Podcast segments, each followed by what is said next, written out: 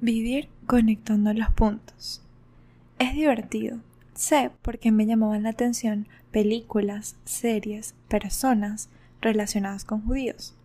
Aseverar que fui judía en una vida pasada, una generación por encima de mi abuela, es de locos. Lo bueno es que ya no van a ahorcarme o quemarme por decir tales cosas.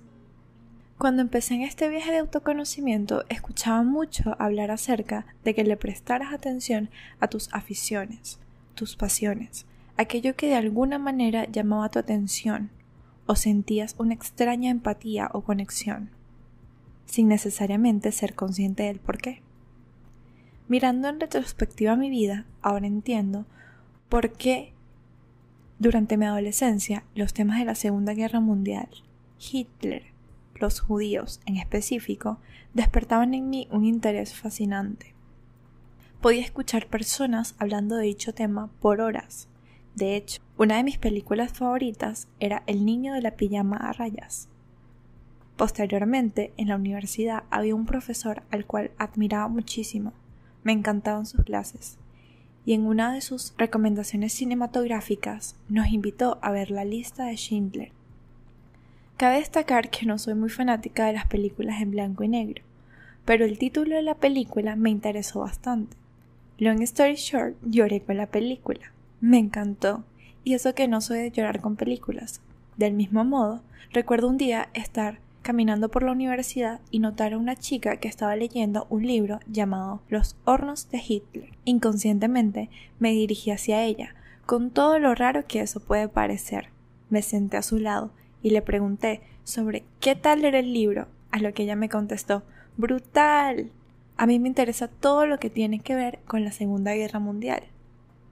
Esa misma tarde, al llegar a mi casa, busqué el libro y sin mentirles me lo leí en día y medio o dos días. Hay otro detalle que me gustaría compartir y es que aunque yo no estaba muy clara hacia qué rama específica me iba a dedicar una vez que me graduara, mi role model en el periodismo era Shirley Bernanke, una periodista con ascendencia judía. Conectaba tanto con su historia genealógica, sin entender mucho el por qué, si aparentemente yo no tenía ninguna relación con el pueblo judío. Otro anécdota que quisiera enlazar es que después de un proceso de enfermedad, de hospital y de crisis aparente, fue ello lo que me hizo conectar con lo divino pues era eso o tirar la toalla. La primera vez que dije como, bueno, vamos a estudiar la Biblia, no tengo ni idea de cómo ni cuándo, ese mismo día tocaron a mi puerta unas testigos de Jehová.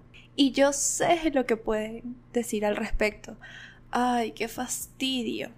Y todo el prejuicio que se tiene hacia estas personas. Sin embargo, en ese entonces no me importaba la forma en la que llegara el mensajero mi deseo de adhesión con la fuente era genuino. Independientemente de quién fuese que me diera los primeros acercamientos, le estaría eternamente agradecida. Recuerdo que esa tarde las escuché y les comenté que deseaba aprender a hacer un estudio bíblico. Ellas amablemente se ofrecieron, según mi disposición de horario, a ir todos los días a una misma hora a enseñarme. Lo irónico es que yo no tenía una Biblia en mi casa, o sea, sí había, pero en el momento de yo intentar encontrarla para empezar a estudiarla, no apareció. Y así fue como ellas me regalaron mi primera Biblia. Lo que me llamó la atención de esta es que los nombres de Dios estaban escritos en hebreo. Si yo mirase hacia atrás, sin un ápice de conciencia, como cualquier otra persona lo haría, diría que es una mera coincidencia, pero yo entiendo parte del funcionamiento del universo y por ello sé que nada en este multiuniverso es coincidencia. Y aunque en ese momento yo no era consciente, mi camino hacia la Kabbalah estaba siendo guiada.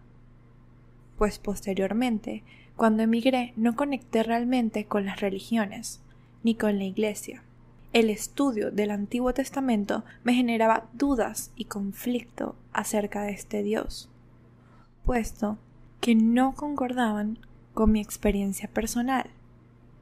Hago un inciso aquí y es que la primera persona que me habló de Dios de una manera genuina, en la cual yo sinceramente pude sentir la presencia en él, era una persona, es una persona, que ante los ojos del mundo, ante los ojos de la iglesia o de cualquier enseñanza, es una persona que estaría condenada al infierno. Es una persona bisexual. Es por ello que mi experiencia con Dios es todo menos convencional.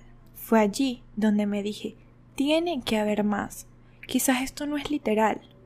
Lo único que me repetía interiormente era, Dios habla a través de parábolas, a través de metáforas.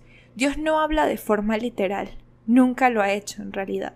Entonces fue allí donde se sembró esa semilla en mí. Recuerdo que de alguna manera no conectaba con los padres, con el supuesto mensaje o interpretación que ellos le daban a las enseñanzas, porque la forma en como ellos hablaban de Dios, de lo que a Dios le gusta, de lo que Dios castiga, de lo que Dios aborrece, para mí no tenía sentido, porque no concordaba con mi experiencia con Dios.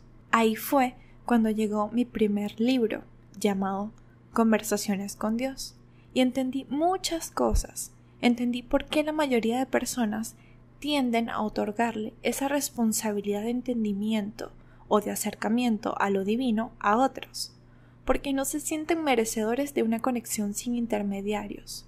Nos hemos vendido la idea de que somos imperfectos, somos pecadores, y tenemos que estar avergonzados por un supuesto pecado que a pesar de haber pasado hace millones de años, todavía nos mantiene en un estado de deuda, de remordimiento, de constante culpa. Quizás no hemos entendido a lo que se refería con pecado original. Tal vez nos haga falta indagar un poco más. En ese estado de culpa no podremos conectar con el verdadero amor, con la pureza de esa energía, pues en ese estado racional, en ese estado de dolor, solo podemos conectar quizás con una manifestación de él, de ella, de esa energía, que sin embargo no es la idea primigenia, la supraconciencia. De hecho, hace poco escuché una clase de Kabbalah donde se decía que esta energía era tan sabia y amorosa que entendía que debía crear un supuesto Dios dentro del sistema de creación, manifestaciones de este mismo, distintos caminos, porque entiende la importancia de conexión con lo divino, desde la perspectiva que desees. Esa es tu naturaleza, y siempre volverás a ella. Hasta aquí dejo el episodio de hoy. Espero se encuentren muy bien. Bye.